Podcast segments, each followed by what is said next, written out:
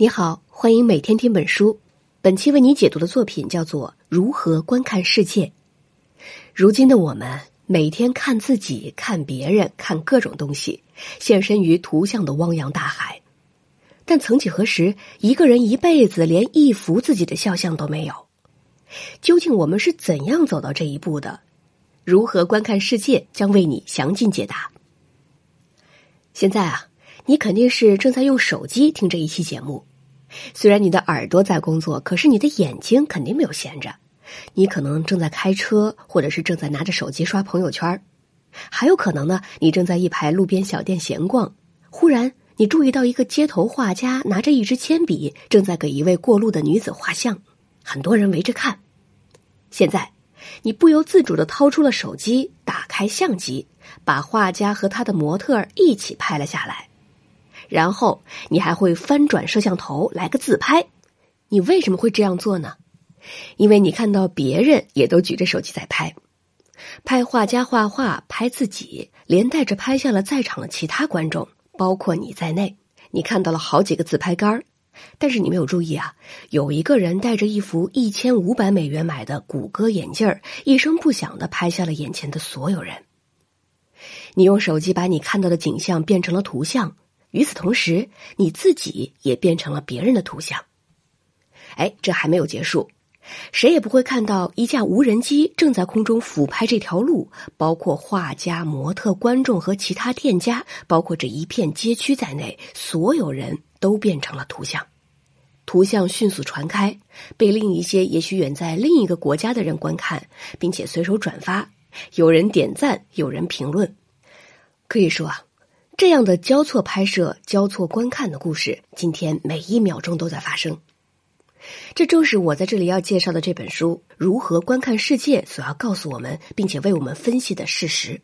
书的作者尼古拉斯·米尔佐夫是纽约大学媒体文化与传播学教授，也是一位视觉文化专家。二零零五年，他出版了自己的代表作《观看巴比伦》，探讨伊拉克战争在影视作品中的呈现。如何观看世界是他最近的一部作品，出版于二零一五年。一个在街头画画的人和正在空中盘旋、不断拍摄图像的无人机，两种事物代表着两种看世界的方式，两者之间存在着好几百年的时间距离，现在却在同一个空间下并存了。画家专心的看事物，画家在绘画的时候是忘我的。而你和其他人明明身在现场，却情不自禁的把事物拍下来，然后去看屏幕里的图像，还要把你自己也放进去。为什么会这样呢？我们是从什么时候起变得那么不专心，变得那么喜欢图像的呢？我将分四个部分来解读《如何观看世界》这本书。第一部分说的是近四五百年间，人们是怎样一点点学会看自己的。第二部分讲述了城市的崛起如何让人们养成了去观看世界的兴趣。第三部分从电影说起，介绍了一个世纪以来图像如何成为大众习以为常的观看对象。第四部分则提出了视觉改变世界的可能。先来看第一部分，作者米尔佐夫告诉我们。绘画的人之所以专心，是因为在四五百年前，人们还没有什么东西可看，也并不是想看什么就能看到的。想一想，如果让你一顿饭只能点一个菜，你肯定会先考虑这家饭馆最拿手的招牌菜。同样道理，在四百年前，一个普通人最大的视觉愿望，可能就是看一眼国王，看一眼皇后，或者见一眼自己一直想见的某位社会名流。在那个时候，普通人顶多就是照照镜子，看看自己，看过也就看过了，没有能力把自己的肖像保存下来，也想不到别人有什么理由会特别注意到自己。在这种情况下，画家是拥有特殊地位的。西方的绘画最早是为王公贵族服务的，画家接受王公贵族达官显贵的委托，为他们和他们的家人画像，画完之后，作品就归了委托人。在这本书中，作者用一幅名画《宫娥》举了例子。这是十七世纪的西班牙画家韦拉斯开兹的作品，画的是宫廷里的国王、公主、宫女、侍从、其他贵族和皇室成员。最后，画中还出现了画家自己。这幅画是非常具有说服力的。它首先是君王权力的象征，然后它又表明了画家的特权，他可以在画面中把自己给画进去。当然了，画家也会画自画像，这是最早的自拍照。我们现在看那个时代留下的画作，如果是人物画，你都会觉得这个人好高贵；如果是画家的自画像，我们会发现画中人可能散发着神圣庄严的气息，绝对不是一个普通人。有一些专门研究自画像的学者，能从中解读出许多内容，关于人物性格，关于人物心情，关于他当时正生着什么疾病。我们会觉得那幅画不仅充满了艺术神韵，而且蕴藏着很多历史文化信息。我们之所以这么想，除了绘画本身的水准很高之外，更大的一个原因是人物肖像太少了。一个人一生可能只有一幅肖像画，绝大多数人根本连肖像都没有留存。所以，每一幅留存至今的肖像画，我们都要充分利用起来。除了绘画之外，能够承载人物形象的媒介几乎就没有了。哦，可能硬币上会有，那也是国王、王后的头像。普通人只会在过节的时候注意到打扮的花枝招展的演员的形象，或者是在阅兵的时候注意到服装整齐划一的士兵的形象。可以看的东西实在太少。到了十八世纪，工业革命开始，印刷术发展起来。到了一八三七年，摄影技术发明了，然后是纸媒，也就是报纸、杂志开始发行。新的观看媒介纷纷出现，人物形象一下子多了起来，而承载人物的载体从绘画转为照片。如果一个人具备一定的经济条件，他就可以获得自己的肖像照片，并且收集起来，贴在自己的照片簿里。这就叫视觉的民主化。民主化带来的结果，不仅仅是可见的人物形象数量剧增，而且一个人的形象也不是唯一的了。有了照片，就有了角度，有了摆拍。同样的一个人物，可以拍出许多形象。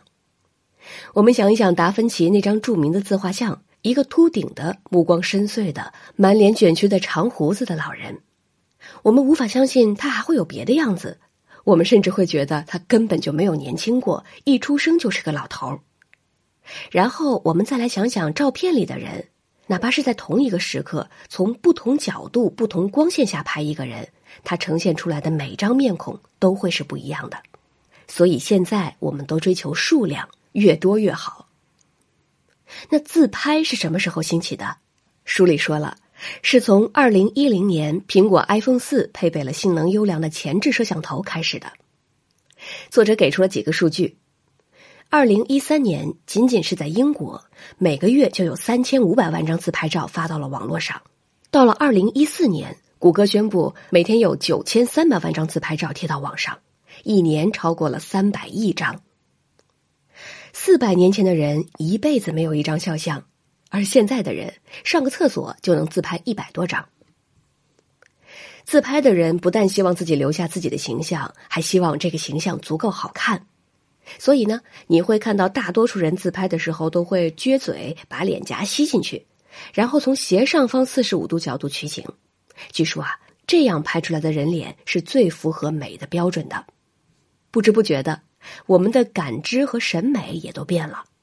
你想想。在用照相机拍照的年代，我们有谁会觉得拍出一张锥子脸是一件很重要的事情呢？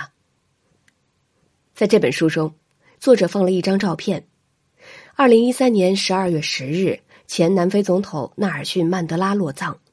在葬礼上，丹麦总统施密特跟坐在他左边的美国总统奥巴马和坐在他右边的英国首相卡梅伦一起拍了一张自拍照。他们的笑容是典型的自拍者的笑容。很灿烂，很自信。在拍照的时候，这几个世界上最有权力的人，跟像你我这样的普通人是完全平等的。我们都关心自己的形象，希望让别人看到自己最美好的一面。而我们所依托的工具，则完完全全就是机器。但绘画是全靠人力来做的事情，摄影也是人与机器的合作。你需要为一幅画和一张专业照片付费。他们跟自拍照的审美完全不一样，而流传最广的东西——自拍照，则是最廉价的。过去的人看不到自己，既是条件所限，也是因为他们把自己看得无足轻重。而一旦能够注意自己的形象了，就会希望留下几张照片。技术的进步让我们彻底迷上了自己的样子，并且努力矫正、修饰，以符合自己或他人的某种审美情趣。说完了看人，我们再说说看外界。如果你生活在四五百年前，你会觉得身边可看的东西也是很有限的，你接触的人也很有限，你的活动范围很有限。就算你是一个走南闯北的商人，你也要把醒着的时间都用来谋生。你没有多少心思来到处游玩、到处观看。如果你是一个宗教人士，那么你的眼里更是只有宗教场所，只有看得见的壁画、圣器、经书，以及看不见的上帝。那么，从什么时候起，人们开始观看外界了呢？这本书告诉我们，是从城市的崛起开始的。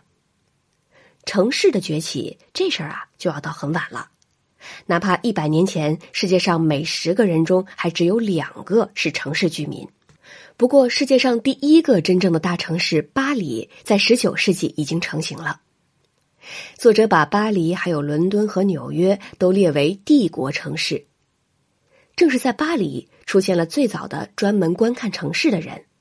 他们每天都在城市里发现可看的新奇的景观。作为大城市。巴黎创造了一些前所未有的事物，首先就是巴黎在十八世纪安装了反射式路灯，十九世纪安装了煤气灯，这样夜里就有了充足的照明。其次，巴黎铺了宽阔平坦的道路，道路两旁商店林立，让可看的东西大大丰富了。第三，巴黎安装了拱廊，用玻璃屋顶挡雨遮风。到了冬天还提供暖气，让人可以逛到很晚，甚至通宵。还有，巴黎的商店跟现在我们所习惯的一样，是你不买东西也可以进来随便看的。所以，商店都制作了大橱窗，把商品放在里面展示给闲逛的人。巴黎创造了夜生活，把每一天的时间从白天的十几个小时延伸到了全天二十四小时。白天正儿八经工作的男人可以穿上休闲装，在夜晚漫步街头。跟随着城市设施的完善，真正的时尚休闲文化都发达起来。报纸杂志开始讨论摩登女郎的穿衣打扮，男人女人纷纷养成带宠物散步的爱好。这在过去可是要被看作游手好闲的。作者告诉我们，第一批无所事事的到处闲逛、到处看的巴黎人，当时被称为浪荡子或者浪荡女。他们穿着比较体面，混在人群里面，有时候在一个地方停下发个呆、愣个神儿，很少有人知道他们的名字。后来，这些人的手里多了一样工具——照相机，趁着被拍摄者没有觉察的时候，他们拍下了街上的人。新事物都是相互催生的，掌握了摄影技术的人很快就发现城市就是为他们所准备的，推出了更多的可看可拍的东西。当年拱廊下的商店，后来成为今天的购物中心；而当年的咖啡馆，如今在大城市里更加繁荣。我们需要一个以休闲和消费为主要内容的社会，只有如此，才能够用无限的景观喂饱我们的眼球。每一个全球性大都市，其基本特征都是对休闲和消费的迷恋。如果一个人整天忙于工作，他很快就会感到自己被推到了城市边缘。照相机的出现并没有迅速让画家失业，相反，在十九世纪后半期的巴黎，印象派绘画逐渐兴起。作者米尔佐夫说：“这些作品呈现的巴黎跟相机拍摄的巴黎相似，都是一个到处都有人在郊游、划船、调情、看歌剧、泡咖啡馆、听音乐会、看芭蕾舞的地方，仿佛唯一在工作的人就是餐厅服务员、演员和性工作者。”他们都是为人们的休闲服务的。巴黎是大都市的样板，但是大都市的景观却未必非得以休闲和消费为主。只要是在城市里，任何事物都可能成为景观。作者举了一九四五年后的柏林、耶路撒冷以及后来的南非为例，这些城市的景观都跟隔离有关。在冷战时期的柏林，城市被一分为二。城市里的各种符号并不指向休闲和消费，而是指向分隔，指向敌我。墙这边与墙那边是两个世界。然而，带着相机的人可以把毫无美感的隔离墙也变成景观。不过，这类城市摄影也会传递批判性的信息，比如拍摄于南非种族隔离城市的照片，就促进了这种恶制度的废除。在这一部分的末尾，作者写到了今天的全球性城市，其最典型的代表都在中国。中国城市由于发展较晚，故而创造出了独特的景观。作者提到杭州附近的一个封闭社区天都城，那里特辟了一片三十平方公里的建筑群，把巴黎风格的建筑物照搬过来，中间耸立着一座一百零七米高的埃菲尔铁塔。接着又说到另一个著名的社区——上海的泰晤士小镇，里面有仿伦敦的鹅卵石街道，有环绕集市广场的都铎式住宅。巴黎和伦敦的城市风格人们都很熟悉。而在中国的这两个社区，通过复制和重新布局，又把不同城市的景观和生活体验叠加到一起。他们每天都在吸引着中国其他地方的人过来拍照和游玩。像上海这样曾经的十里洋场，本来就有不少西式历史建筑，它们和中式建筑以及中国人的生活融合成了新的景观，那是全球化大趋势的最佳证明。但是。哪怕城市景观足够丰富了，我们的眼睛依然没有满足。想想今天，差不多我们每一个住在城市里的人都是七乘二十四主义者，意思就是我们一周七天，每天二十四小时，只要不睡觉，都随时在使用观看的技术。因为与我们相伴的视觉工具源源不断的把各种各样的图像传输到我们眼前。哪怕你钻到被窝里，你的眼睛也在忙碌着，时不时的你还要拍下点什么，加入这场图像观看的盛宴。所以，《如何观看世界》这本书在讲了人们怎样从漫长的没有什么东西可看的时代，渐渐走进一个随时目不暇接的时代之后，还要告诉我们，我们是从什么时候开始喜欢看图像的，或者换一个说法，屏幕是怎样出现并进入人们的生活的。这就要说到电影。世界公认的第一部电影是一八九七年由法国的卢米埃尔兄弟拍摄的，他们拍的是火车进站。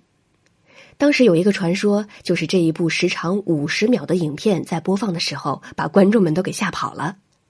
他们从来没有见过会动的图像，也分不清楚图像里的火车跟现实中的火车是不是一回事。但正是从一列火车开始，人们开始跟屏幕上的图像共存。摄影师和电影导演最早也是从火车中获得了灵感，他们设想的观看电影的感受，就是坐在火车里观看窗外连绵移动的图像那样的感觉。这种灵感一直通往今天我们用手机录制视频的动作。当你看一个视频的时候，就会像看电影一样，哪怕是别人的现场直播，你也会觉得自己在看一个故事。作者说到了卢米埃尔兄弟拍摄的另一段影片，拍的是里昂的一些工人下班之后离开工厂。工人下班是最最普通的城市景象，但是，一旦被拍成电影，观众就会觉得那是一个故事。这样，我们就能懂得我们为什么需要图像了，因为我们的眼睛不但要看具体存在的人和物，我们还需要看故事。首先是电影，然后有了电视。电影是艺术，也是娱乐业的一部分。它制造了一个虚构的世界，让观众陶醉其中。而电视出现之后，屏幕担负起了更多的任务。它要传递信息，告诉人们世界上正在发生和已经发生了什么事情。作者举的一个例子是一九六三年十一月，美国总统肯尼迪遇刺。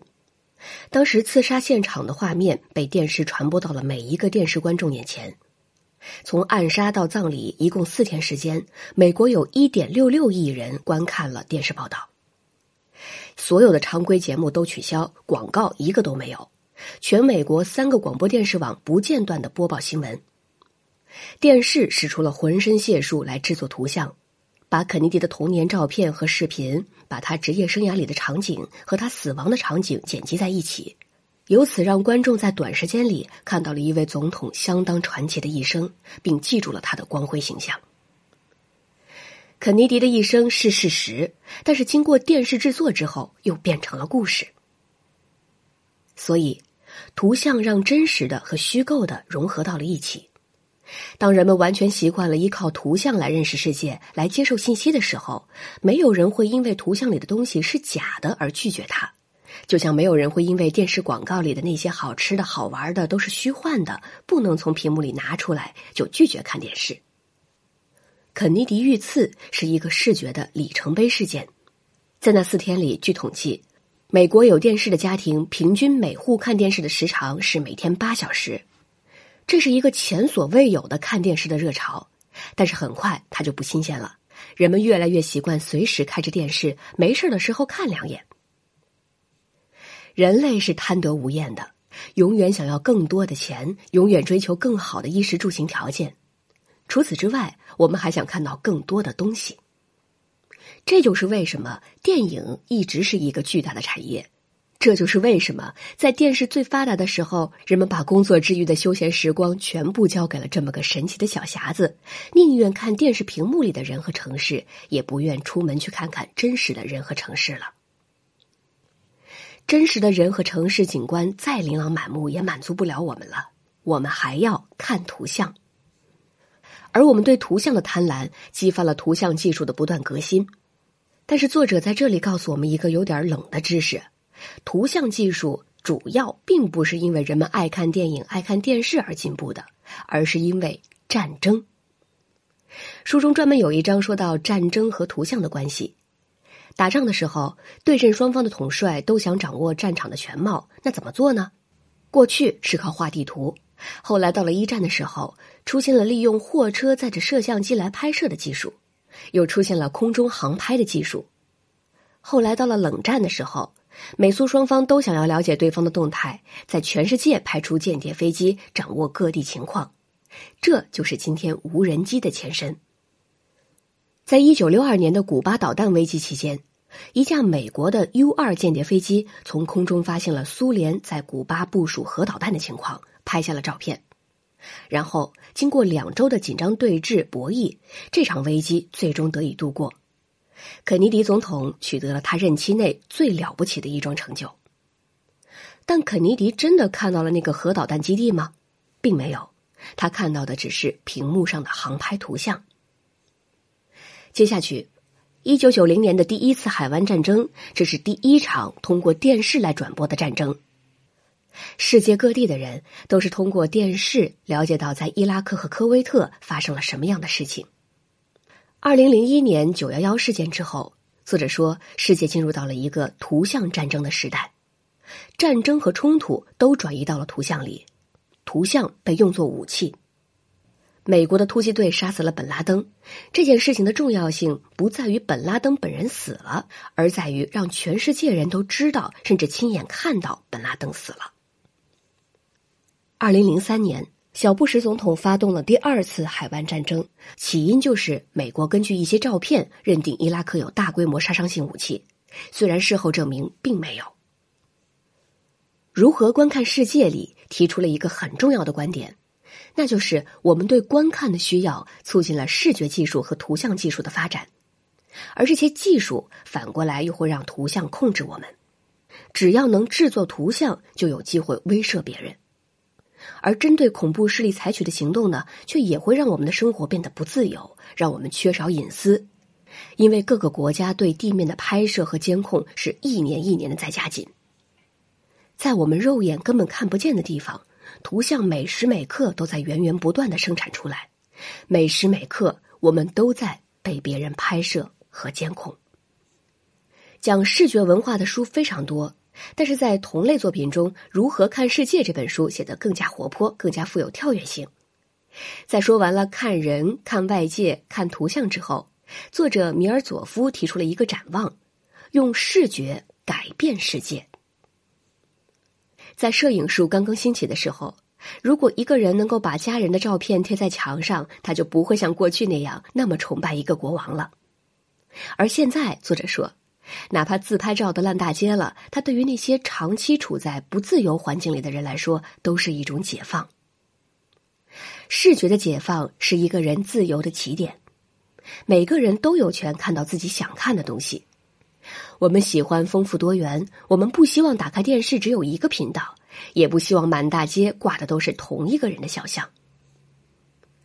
书中的一些观点并不新鲜，比如说，在二零一一年占领华尔街运动的时候，互联网上分享的海量照片，让这场运动的效应辐射到了更大更远的范围里，在全世界年轻人中间形成了一种联动。一般来说，这件事都被看作视觉技术的胜利，而学者们也都在讨论下一场类似的运动发生时，新的视觉技术渴望从哪些方面提升二零一一年运动的效果。但是作者又提醒我们说，就像过去只有帝王将相才能获得自己的肖像画一样，如今的世界上也总有百分之一的人能够看到其他百分之九十九的人没有机会看到的东西。总会存在企图控制别人的视觉力量，因为图像也是人来生成的。什么图像让别人看到，什么图像不让别人看到，是有人在操作的。所以，我们应该时刻警惕包围着我们的图像，思考他们是从哪儿来的，他们要传递怎样的信息，他们把观者引向哪一种理解。只有这样，我们才能真正得到来自视觉技术的馈赠。好了，我们来总结一下《如何观看世界》这本书。作者回溯历史，是为了告诉我们，每一个变化都有着革命或解放意义。学会看自己的人，解放了自我意识，撬动了少数人把持的特权；学会看城市的人，解放了自己的眼睛，其生活中出现了全新的追求。而电影和电视，则在现实世界的旁边，再造了一个既虚拟又真实的图像世界。银幕和电视屏幕给智能手机的出现埋下了伏笔。那么，互联网技术和数码拍摄技术如今将视觉空间冲击一新，又会引起怎样的视觉革命呢？这也是留给每一个人去思考的话题。好了，以上就是本期分享的全部内容。为你准备的笔记本文字就在音频下方的文稿里。恭喜你又听完了一本书。